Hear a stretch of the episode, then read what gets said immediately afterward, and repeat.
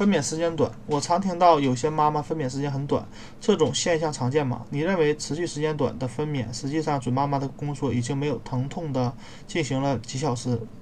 几天甚至几周，子宫颈已经慢慢打开，最终感觉到宫缩时，身体已经过渡到了分娩阶段。有时宫颈啊，子宫颈。扩张的很快，几分钟内就达到了大多数孕妇，尤其是第一次当妈妈的人，几小时才能达到水平。训的是，这种急产从开始到结束只用了不到三小时，不会